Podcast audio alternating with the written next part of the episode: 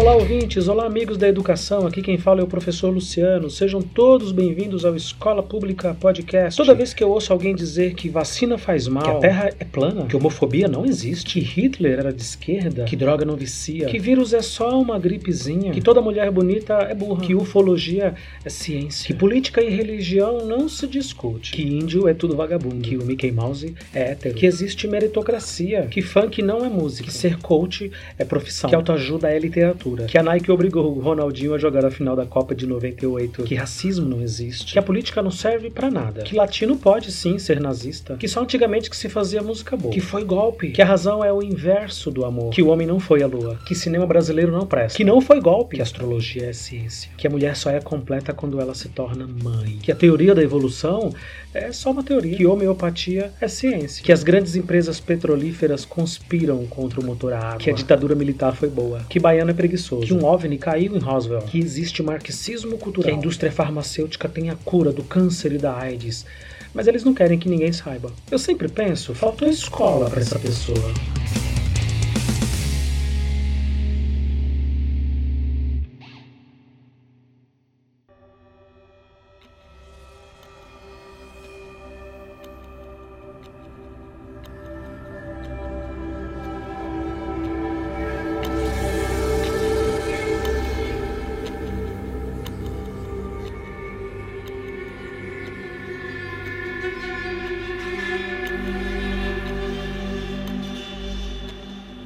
Nós fracassamos. Fracassamos como sociedade. Essa é a pura realidade. Uma ponte de palitos não vai suportar nunca o peso de um trem. Uma ponte de palitos é, em si mesma, uma coisa inútil. Uma ponte, uma estrutura, algo que não serve para nada. O nosso sistema educacional sempre foi um desastre. Por que é que funcionaria bem agora? Logo diante do pior evento sanitário em mais de 100 anos. Por quê? É lógico que não, né? Ao contrário do que se pensa, ao contrário do que se diz, os motivos do nosso insucesso nessa pandemia dentro das aulas e atividades online estão bem longe, muito longe de terem razões exclusivas na pobreza e na falta de tecnologia e equipamentos de acesso à internet. Muito, muito distante disso. O problema aqui é cultural.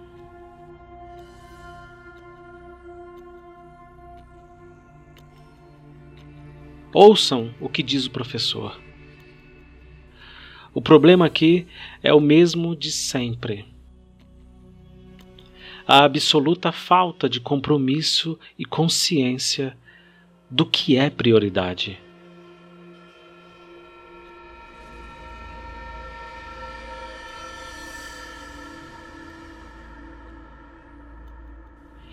Em 2021, para contextualizar o ouvinte, Aqui no estado de São Paulo, voltamos às aulas em modo de rodízio.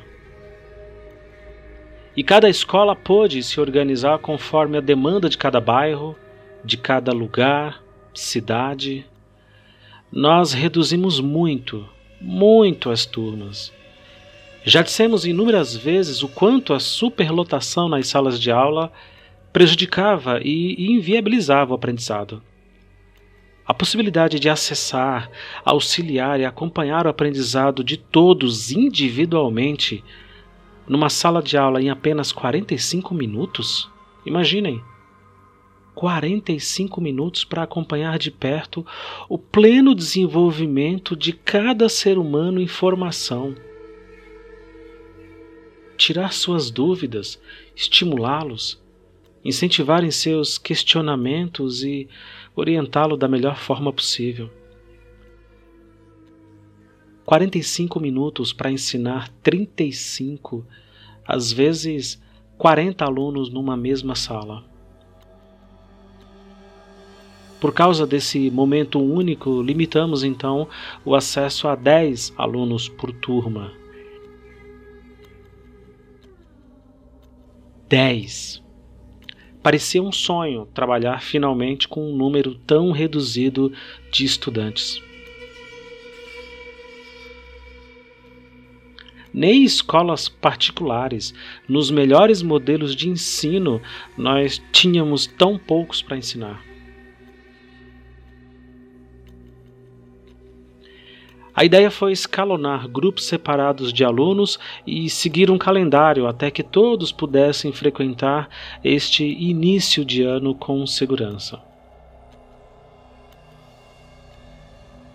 Estávamos com medo, lógico, mas também estávamos esperançosos. Enquanto os dez alunos estivessem conosco na sala, os demais realizariam atividades de casa, com calma, recebendo as lições e conteúdos através do celular, pelo aplicativo do WhatsApp, para ficar tudo o mais prático, direto e objetivo possível. Aos que não tinham 4G, foi entregue chips com gigabytes de internet foram entregues também livros, apostilas, kit de material escolar com três cadernos, canetas, lápis e borracha, lápis de cor, apontadores, cadernos de desenho, réguas. Você aí que tem pelo menos 30 anos, se lembra de ter recebido tudo isso quando estudava em escola pública? Pois bem, até que algumas coisas avançaram. Ainda que a passos lentos, mas avançaram, é preciso reconhecer. Reuniões, extensas e intensas reuniões, se desenrolaram nos dias que antecederam essa volta. Explicamos a cada mãe, a cada pai, cada responsável o modo como iríamos trabalhar. Apresentamos a escola, tranquilizamos quanto às medidas de limpeza, de segurança de distanciamento. Enfim, explicamos tudo com o máximo de carinho e de cuidado. Tudo feito, tudo montado, chegou o primeiro dia de aula e os alunos não foram. Nos melhores dias tínhamos 30% de frequência. 30. Lembrem-se, esperávamos 10 alunos mais da metade nem compareceu. Talvez o medo, talvez o alto risco e insegurança quanto à saúde afastaram esses alunos do retorno às aulas. Tudo isso é perfeitamente compreensível e razoável. Mas uma coisa ficou clara, muito clara. Era falsa, totalmente falsa, a afirmação alarmada que se via nos noticiários de que as famílias suplicavam pelas voltas às aulas presenciais. Tudo isso era completamente falso. Ninguém queria voltar, coisa nenhuma.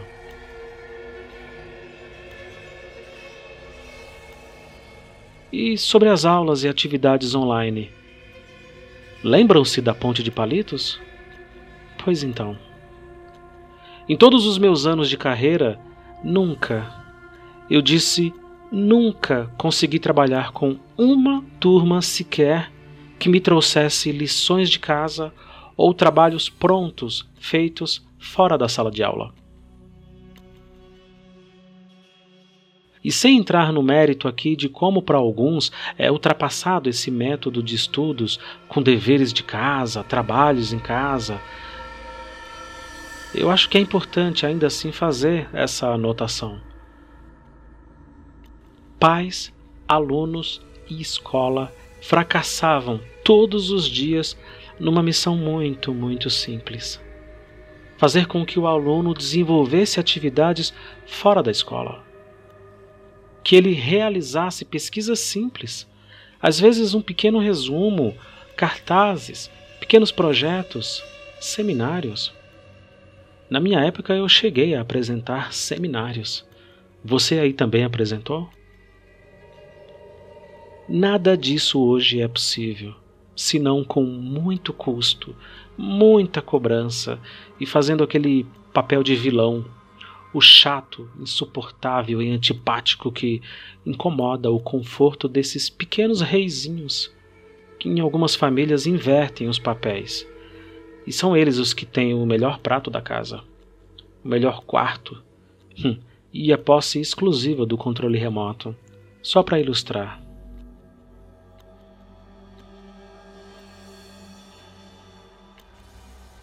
Se antes dessa loucura nós, professores, praticamente tínhamos desse artifício simples como era, por exemplo, a lição de casa, porque eles simplesmente não faziam?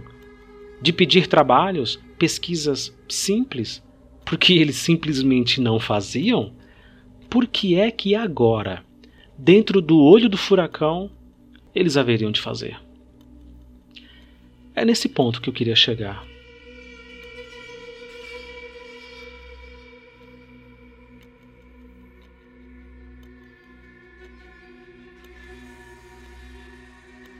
Não há e nunca houve ampla consciência da importância da educação formal dentro da nossa sociedade, especialmente entre os mais pobres. Justamente entre os mais pobres. Aqueles cujo efeito é ainda mais necessário.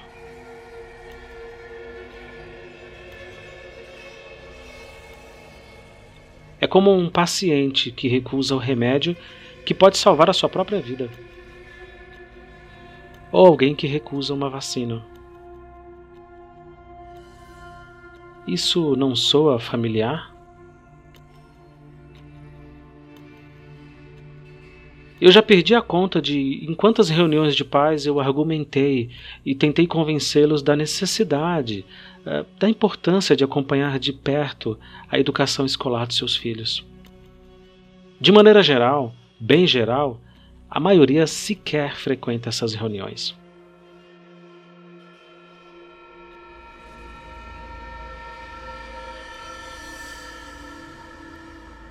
É como se participar disso fosse mais um problema do que solução. É comum, muito comum, a assiduidade de mães, pais e responsáveis no primeiro aninho de escola, depois no segundo, terceiro, e então a coisa vai diminuindo. Conforme cresce o ser humaninho e, consequentemente, também os problemas, a frequência e a participação da família diminui significativamente. No último ano de escola, lá no terceiro ano do ensino médio, doze anos depois de entrar pela primeira vez no portão da escola, o cenário é doloroso e muito, muito simbólico. Muitos alunos já desistiram, inclusive, e até abandonaram a escola. Os pais irresponsáveis, então, esses praticamente desapareceram. É como se tivessem se livrado finalmente de um fardo insuportável. E é isso. Acompanhar a vida escolar dos filhos, para muitos, é um peso e um trabalho que incomoda, que enche o saco.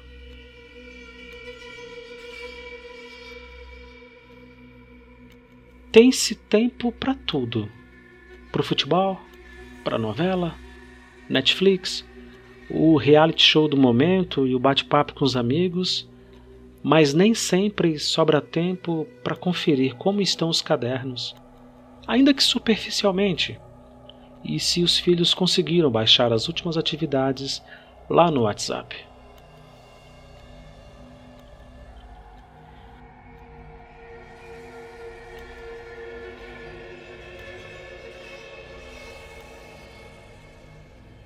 A verdade é que a poderosa tecnologia que temos em mãos de nada nos serve. Aparelhos modernos que podem nos conectar com qualquer pessoa dentro do planeta, literalmente, não servem para nada quando não há boa vontade, incentivo, cobrança e principalmente acompanhamento em casa.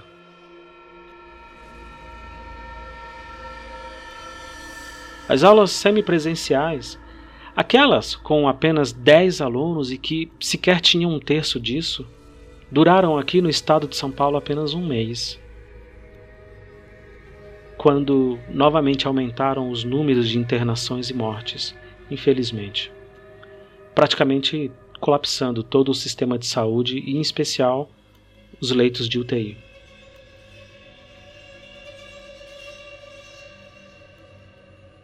É nesse contexto que vos falo agora.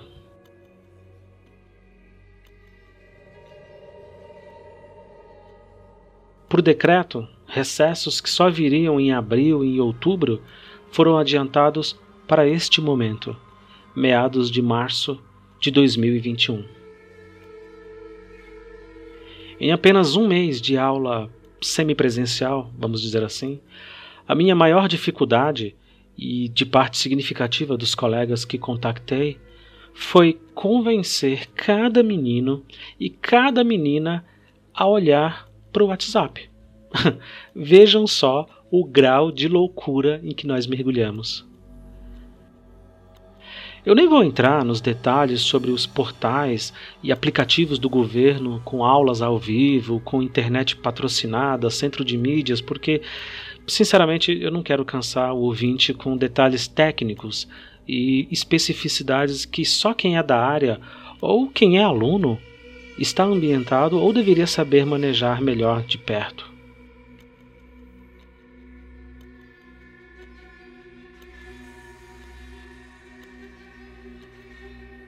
WhatsApp. O aplicativo de mensagem mais rápido e mais prático que se tem. Pelo menos o mais usado por dezenas e dezenas de milhões de brasileiros.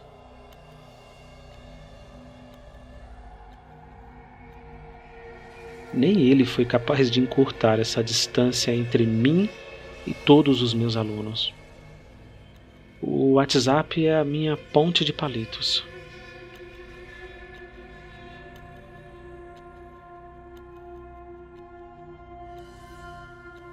E o sistema educacional, que já não funcionava antes da pandemia, é um trem com milhares de toneladas que precisa atravessar essa ponte a qualquer custo. Não vai funcionar está tudo pronto para não funcionar.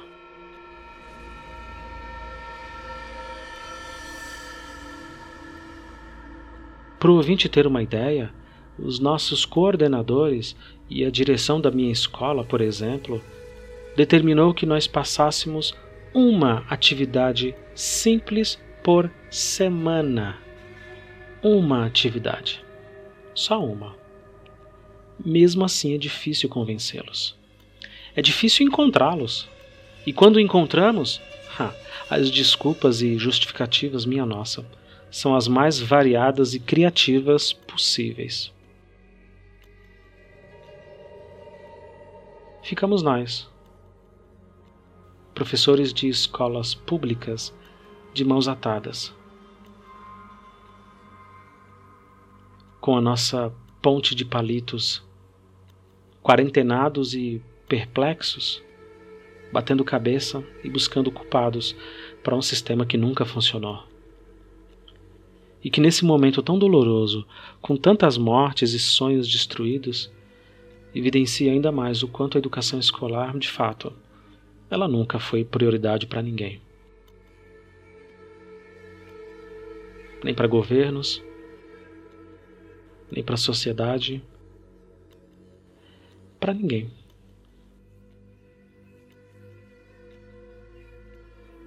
Faltou escola para entendermos que nem mesmo o WhatsApp poderia nos salvar. Como de fato não salvou.